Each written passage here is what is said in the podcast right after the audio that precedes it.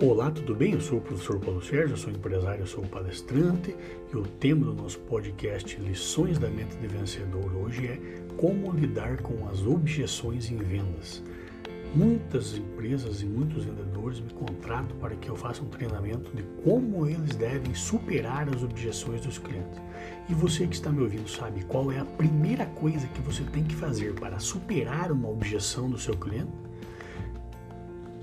É aceitá-la. Exatamente isso. A primeira coisa que você tem que fazer diante de qualquer objeção do seu cliente é aceitá-la.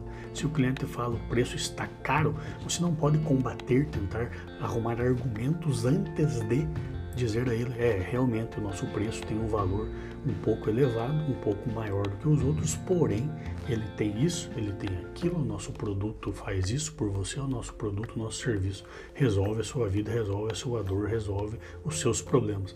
Então, quando você não enfrenta o cliente, você abre o canal de comunicação para que ele possa ouvir os seus argumentos. Agora, se o cliente fala que está caro e você diz, não, não está caro, quando onde você viu um produto desse tão bom, não é, tá, não está caro. Não, você não deve agir assim. A primeira coisa que você deve fazer é aceitar a objeção e logo depois usar os seus argumentos. Pense nisso, fique com Deus. Sucesso e felicidade sempre.